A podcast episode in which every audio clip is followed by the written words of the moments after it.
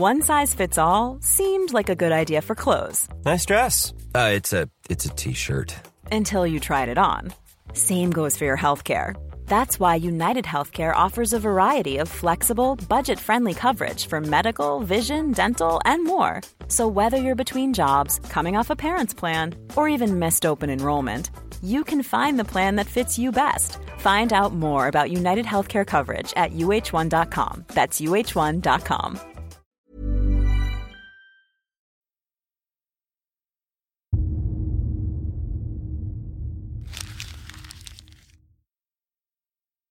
Seguirle el ritmo al país no es cosa fácil, pero en este espacio intentaremos, semana a semana y en 25 minutos, comprender juntos lo que sucede en el territorio que habitamos. Esto es Semanario Gato Pardo y yo soy Fernanda Caso.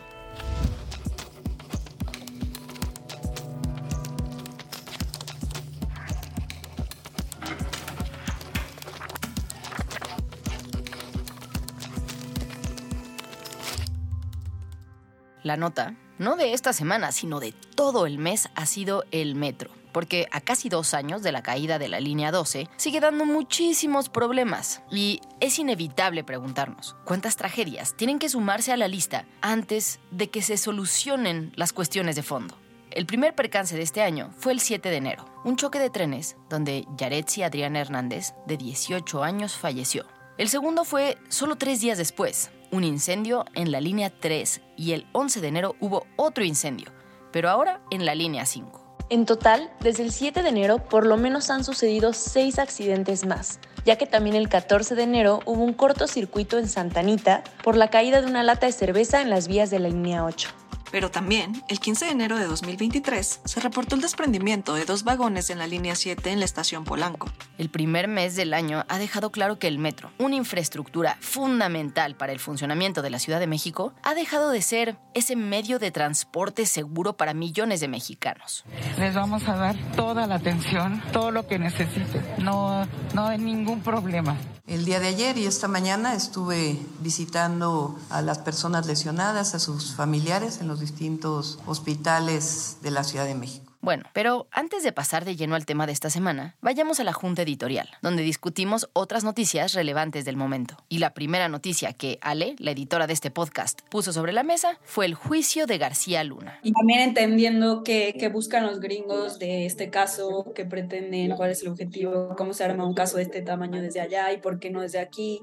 No, no sé, o sea, como que sí está interesante el tema. El juicio contra el exsecretario de Seguridad Pública, Genaro García Luna, arrancó en medio de una amplia cobertura mediática. Se trata del exfuncionario público mexicano de más alto rango que ha sido juzgado en Estados Unidos. Se le acusa de narcotráfico, específicamente de conspirar con el cártel de Sinaloa para la importación de cocaína a los Estados Unidos. Diferentes agentes de la DEA, del Servicio de Migración y Aduanas y de la Policía de Narcóticos de Chicago ya han testificado en este juicio. Pero una de las declaraciones más relevantes hasta el momento ha sido la de un testigo cooperante de la Fiscalía, Tirso Martínez Sánchez, quien estaba a cargo del envío de cocaína del cártel de Sinaloa desde México a tres ciudades estadounidenses y habló del proceso que seguía para lograrlo. Hoy el jurado escuchó cómo se empaca un ladrillo de coca y cómo se esconde un cargamento en un tren. ¿Quién ofreció la información? El primer testigo del día, Tirso Martínez. ¿Cómo podía mover miles de kilos, miles de kilómetros pagando sobornos? Pero el testimonio más contundente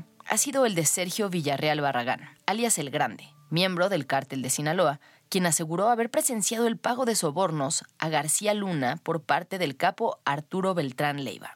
La defensa, por su parte, argumenta que no existe ninguna prueba contundente de dichas acusaciones y que los dichos de criminales, a quienes García Luna combatió o incluso capturó durante su gestión, no pueden ser tomados como evidencia menos aún cuando estos criminales tienen acuerdos de cooperación con las autoridades estadounidenses que les permitirían reducir sus condenas. Yo propongo el de la mm, investigación que acaba de hacer Nayeli Roldán del periódico Regeneración. Está bueno eso. Apenas la subió, la subió creo que hoy en la mañana o ayer. El pasado 23 de enero, la periodista Nayeli Roldán publicó en Animal Político una investigación que revela que la empresa Impresores en Offset y Serigrafía, encargada de la impresión del periódico morenista Regeneración, recibió 25 veces más contratos públicos durante el actual gobierno que en el pasado. El texto dice tal cual. Mientras que en seis años del gobierno anterior la empresa ganó 59 millones de pesos en contratos, en los primeros cuatro años de la actual administración ya suma 1.490 millones. Hay que seguir ayudando en la distribución de regeneración. El periódico de las causas justas y del pueblo organizado. Me da mucho gusto porque ya regeneración se conoce en todo México. La tercera noticia la propuso Majo, una de las investigadoras de este podcast. Oigan, vi una nota acerca de que la Sedena firmó unos contratos millonarios con un jefe militar que parece que podría estar involucrado en una red de corrupción y pues creo que habría que meternos a investigar más sobre qué pasó. De acuerdo con una investigación hecha por Gato Pardo, que pueden consultar en su sitio web, la Sedena podría estar involucrada en una serie de fraudes millonarios, a través del teniente coronel José Alfredo Carrillo, quien presuntamente firmó 11 contratos por un monto que supera los mil millones de pesos con la empresa Alfaxa, localizada en Querétaro. El indicio que desató esta sospecha fue un documento que llegó a manos del secretario de Defensa, Luis Crescencio Sandoval, como parte de la filtración del grupo hacktivista Guacamay. Ejército y Fuerza Aérea Mexicanos. Unidos somos la gran fuerza de México. Secretaría de la Defensa Nacional. Y ahora sí, pasemos al tema de esta semana. Ha habido mucha información que no es real de que se ha disminuido el presupuesto del metro de la Ciudad de México. Este año el metro tiene cerca de 20 mil millones de pesos, 19 mil 700 millones de pesos. Los continuos incidentes en el metro han levantado teorías sobre un posible sabotaje a sus instalaciones.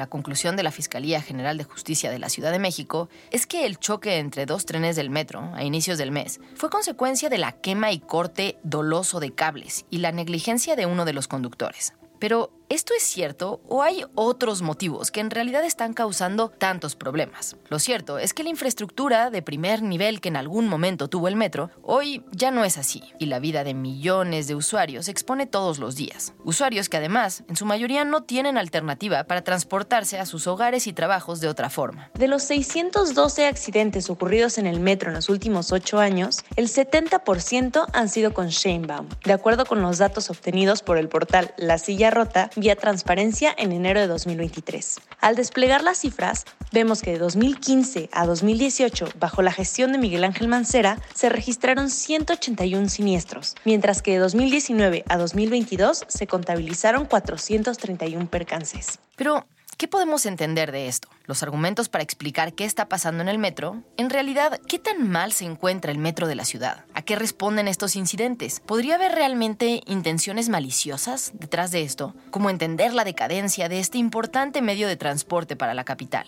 Pues con estas preguntas en mente, Majo, Fabiola, Florencia y yo, que somos el equipo de investigación de Semanario Gato Pardo, nos dimos a la tarea de buscar datos y entrevistas que nos permitieran entender lo que sucede con el metro. Yo en principio señalaría dos, y es el hecho de vivir lo complejo que es operar un sistema de la magnitud del tamaño del sistema de transporte colectivo metro. Es el sistema de transporte masivo más importante, más extenso de todo el país. La voz que escuchas es la de Javier Garduño, maestro en estudios urbanos por el Colmex y politólogo por el CIDE, que además trabaja como lead para América Latina y el Caribe de la Red Global de Ciudades Resilientes y Resiliencia. Javier me explica que antes de entrar a diagnósticos precisos de lo que está fallando hoy en el metro, es importante entender la dimensión de las presiones que tiene este medio de transporte. Y la primera de ellas, como ya escucharon, es la cantidad de personas que lo usan. El metro es el sistema de transporte más grande de todo el país, pues durante 2021 movió a más de 837 millones de personas. Se calcula que en ocasiones de mucha saturación,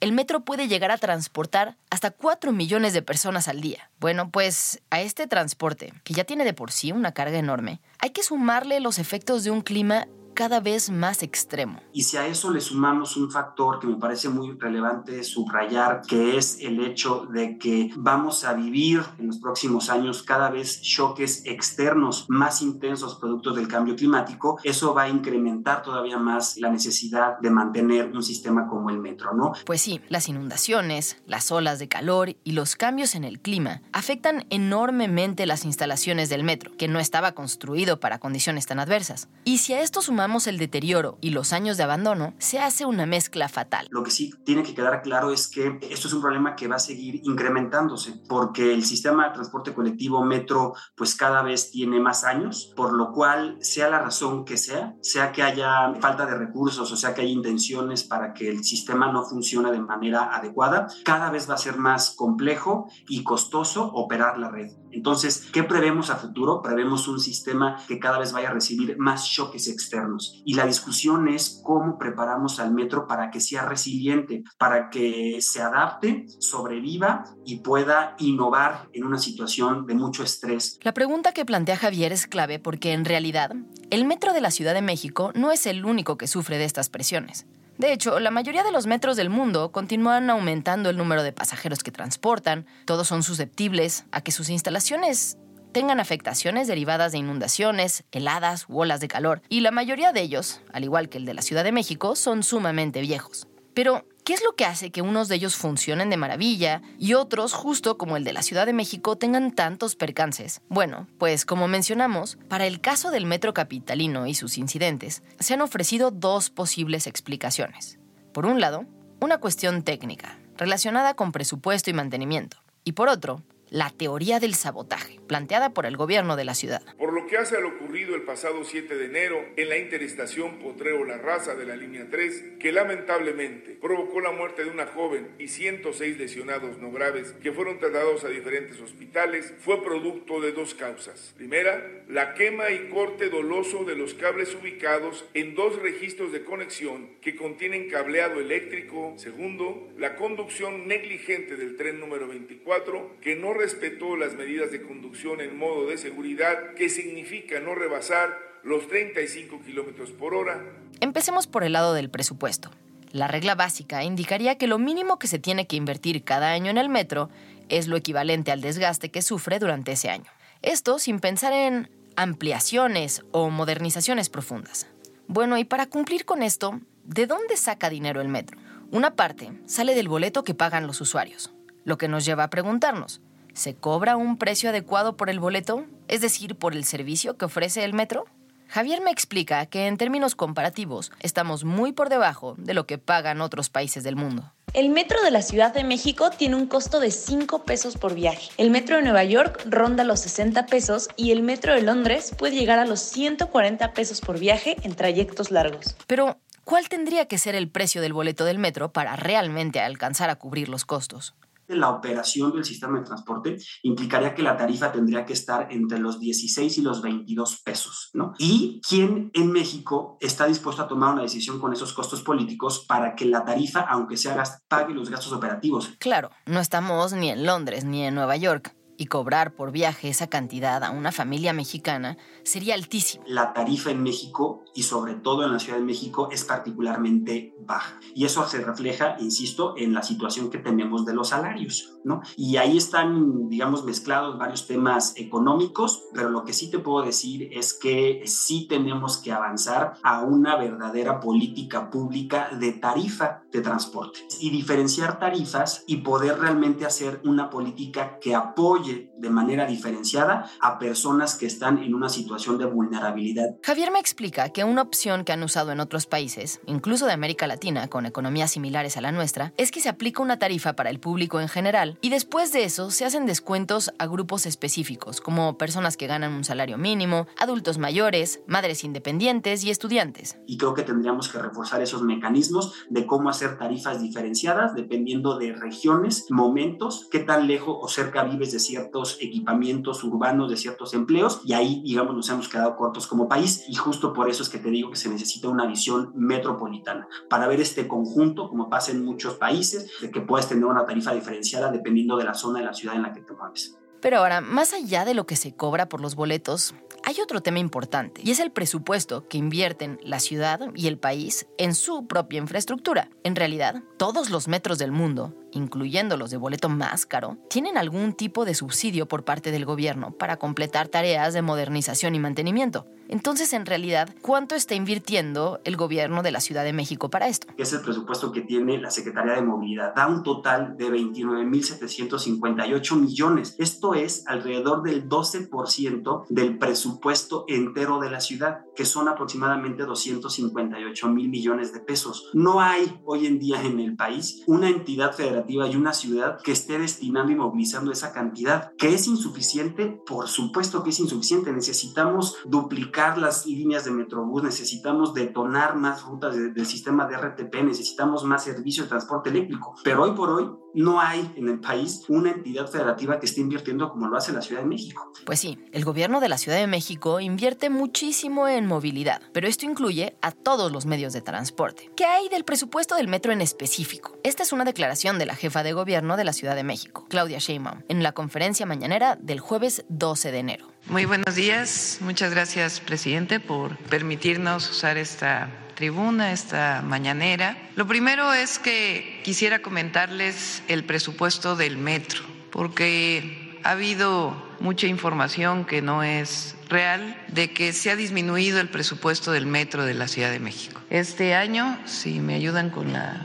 Este año el metro tiene cerca de 20 mil millones de pesos, 19 mil 700 millones de pesos, arriba del presupuesto del 2022 de 18.800 millones de pesos. Si comparamos las cifras que me da Javier con las presentadas por la jefa de gobierno, eso quiere decir que los 20 mil millones que se destinan al metro equivalen más o menos a dos terceras partes de todo el presupuesto que tiene la Secretaría de Movilidad de la ciudad. 20 mil millones de pesos. Suena como muchísimo dinero, pero en realidad, ¿es suficiente? Hola, perdón. ¿Cómo, estás? Ay, bien, vuelto loco.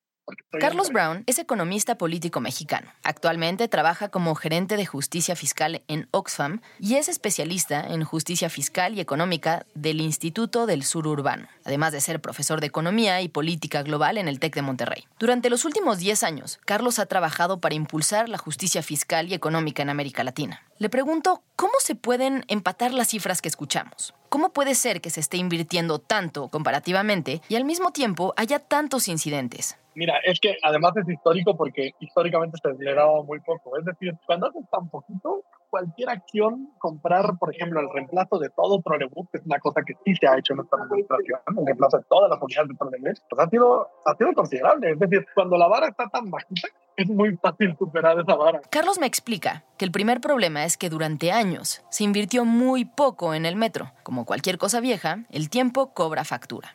Voy en el metro, que grandote, rapidote y segurote. Qué referencia del camión de mi compadre Quilemón.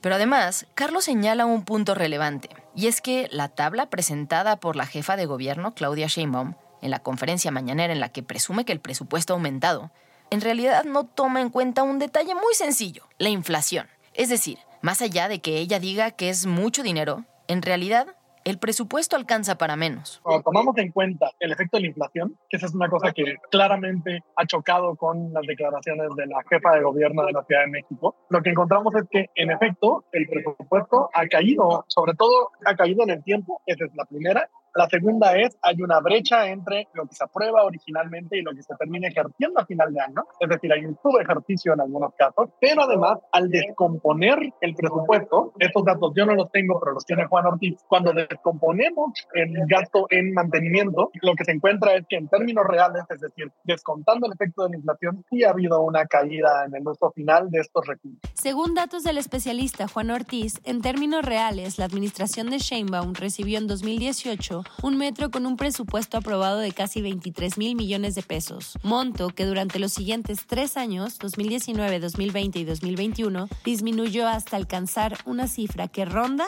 los 17 mil millones de pesos. Por ejemplo, si comparamos el presupuesto del metro del último año de Mancera con el presupuesto del segundo año de Claudia Sheinbaum, encontramos que hay una diferencia importante, de cuando menos 3 mil millones de pesos menos. Pero bueno, Aquí hay que hacer pausa también, porque la cifra es engañosa. El rubro del que hemos hablado se trata únicamente del presupuesto destinado específicamente para mantenimiento y no contempla otras inversiones de fondo que se han hecho en estos años, como la renovación de la línea 1, la reposición de cableados y la modernización del centro de control. Todo esto tuvo presupuestos específicos asignados y no se cuenta dentro del presupuesto general. Y de considerarlos todos juntos, sí pondría a esta administración de nuevo como la que más ha invertido en el metro en décadas. Pero entonces, Si la inversión ha sido tan grande, ¿por qué todo sigue fallando? Un sistema que ya no es tan nuevo, que necesita mucho mantenimiento, pero que además ha necesitado expansión que no ha ocurrido. Solo tenemos una línea, en los, una línea nueva en los últimos 10 años, 12 años. Uno de los problemas es que estas acciones de mantenimiento son correctivas en la mayoría de los casos. Es decir, se hacen justo después de que ocurren percances como los que hemos vivido en carne propia o visto en redes sociales. Y en el caso de las renovaciones profundas, no han sido suficientes para solucionar los problemas que se vienen acumulando desde hace años. Pero el tema es aún más grave. Según me explica Carlos, ni siquiera se tiene un diagnóstico de lo que se necesita. Un plan de esta naturaleza debería decir, a ver, y la corrida financiera y la proyección financiera, no hay. tenemos un plan, un plan maestro que nos dice la expansión debe ser de este monto, pero necesitamos una cantidad precisa que además no tiene que dar el gobierno, ¿no? El gobierno. ¿Cuánto nos costaría un mantenimiento profundo, constante? Y ahora, en medio de todo este caos, el gobierno de la ciudad denuncia un supuesto sabotaje y hay quien ha llegado a culpar incluso a los propios trabajadores. Su respuesta ante estas sospechas ha sido involucrar en el funcionamiento del metro a elementos de la Guardia Nacional con el objetivo supuestamente de proteger a los usuarios. No necesitamos más vigilancia, necesitamos recursos, necesitamos material para cumplir con nuestra obligación. Nosotros estamos conscientes y somos corresponsables, pero necesitamos que nos den con qué trabajar. Primera, la quema y corte doloso de los cables ubicados en dos registros de conexión que contienen cableado eléctrico, de comunicaciones, señalización y pilotaje automático en la estación Protero. Segundo, la conducción negligente del tren número 24 que no respetó las medidas de conducción en modo de seguridad Podría ser que además de todas las fallas relacionadas con la falta de mantenimiento de décadas, el metro sí esté siendo víctima de sabotaje. ¿Quién podría estar detrás de algo así? Bueno, pues solo las investigaciones oficiales podrían determinarlo. Por ahora, lo que sabemos es que efectivamente el metro de la ciudad se ha convertido en un frente de batalla entre partidos y aspirantes presidenciales. Y es que es imposible deslindar lo que está sucediendo en el metro de sus impactos en la política nacional. Pues mira, no hay que olvidar que el metro es el transporte público ¿no? de mayor importancia en la Ciudad de México. ¿no? Y también pues, es utilizado por una base importante del voto de Morena. Porque lo que sí estamos viendo mucho en la Ciudad de México actualmente y a partir del 2021 es que se está segmentando el voto por clase ¿no? y por nivel socioeconómico y nivel de escolaridad. A mayor nivel socioeconómico, a mayor nivel de escolaridad y si sobre todo eres de clase media alta, digamos, o media media, se están oponiendo ese tipo de votantes a López Obrador y a Morena y por ende también Claudia Sheinbaum. Lorena Becerra es doctora en ciencia política. Es directora de opinión pública en el diario Reforma y es una de las personas que mejor entiende el sentir social a partir de números y mediciones en México. Lorena nos explica que más allá de las divisiones del voto, hoy la Ciudad de México ya es uno de los focos de mayor riesgo para Morena. López Obrador realmente no está posicionado y lleva un muy buen rato que no es tan fuerte en la Ciudad de México. Su aprobación ha tendido de estar por debajo de la aprobación de la jefa de gobierno y muy por debajo de su aprobación a nivel nacional. Entonces sí tiene un foco rojo aquí el presidente, la jefa de gobierno y Morena. Además, el hecho de que hoy se vean tantas fallas en este transporte, según explica Lorena, podría ser especialmente delicado para Claudia Sheinbaum, porque pone en tela de juicio dos de los elementos más importantes que cualquier persona necesita para llegar a la presidencia. Uno es su capacidad para gobernar y otro es pues la cercanía con la gente. Siendo un medio de transporte público masivo, realmente no está dando resultados y no parece estarse preocupando por solventar los problemas que está dando el metro, ¿no? En términos de su capacidad para gobernar, Lorena señala que el metro está poniendo a prueba su capacidad para manejar situaciones de crisis y asegura que la respuesta de su gobierno no ha sido atinada. Realmente estamos viendo una reacción muy deficiente de parte de la jefa de gobierno ante estos incidentes, ¿no? Están tratando de desviar la atención del tema de la falta de mantenimiento, lo que tiene que ver con la reducción de recursos asignados al metro y están más bien tratando de como dibujar una teoría del complot y poner a la Guardia Nacional, pues realmente no parece estar eh, directamente atajando lo que sí parece ser el problema, que es esta falta de mantenimiento y recursos asignados al metro. Por otro lado, en términos de la cercanía que muestra con la gente y que ha sido constantemente el talón de Aquiles de Sheinbaum, la crisis del metro la sigue poniendo constantemente en evidencia. La cercanía con la gente. Si este es uno de las principales bases de voto de Morena, ¿por qué ella no está siendo más empática con los usuarios del metro, que además están padeciendo, ¿no? ¿Y qué tal? ¿No? O sea, estaba en el último incidente, el 7 de enero, no estaba ni siquiera en la ciudad, ella estaba en campaña en Michoacán. Entonces, todo esto a ella le está generando, pues, un escenario que se, pues, se antoja complicado, ¿no? En la ciudad y que pues podría convertirse en una proyección para su candidatura o su aspiración presidencial. Pero más allá de las implicaciones para Sheinbaum y la Ciudad de México, ¿realmente este asunto del metro podría tener impacto en los resultados electorales a largo plazo? ¿O es un poco exagerado pensar que un tema como este puede mover la balanza? Le pregunto a Lorena su opinión. Hoy por hoy, una de las cosas que pasó mucho ¿no? en 2018 y toda esa ola que hemos venido viendo de gubernaturas ganadas por Morena hasta la fecha, son muchísimas, más de 20, ¿no? y vamos a ver cómo les va este año. Tiene mucho que ver con el enojo y el desgaste de los gobiernos del PAN, del PRI y del PRD. Entonces, había como esta, digamos que propuesta de Morena de que ellos eran el antídoto a la corrupción en primer lugar y que podían ser mejores gobiernos porque ellos sí se preocupan por la gente. El problema es que cuando empiezas ya a ver realmente cómo están evaluados los gobernadores de Morena, cuando empiezas a ver fallas tan concretas como esto, o fallas de seguridad en ciertos estados, se empieza a desgastar ese discurso y Morena ya deja de ser el antisistema. Este será sin duda un tema que seguirá dando muchísimo de qué hablar y en Gato Pardo lo seguiremos muy de cerca para mantenerte informado. Para este episodio se usó información proveniente de Una inversión para nuestro futuro, el financiamiento del metro de la Ciudad de México de Carlos Brown Solá y la investigación de Serendipia y verificado MX sobre la disminución en el presupuesto del metro de la Ciudad de México. Muchas gracias por habernos acompañado y gracias también a quienes hicieron posible este episodio. A Florencia González Guerra y Alejandra González Romo por su participación en la elaboración y edición del guion. A Fabiola Vázquez y María José Vázquez como asistentes de investigación. Y a Pablo Todd de Mano Santa por la producción sonora.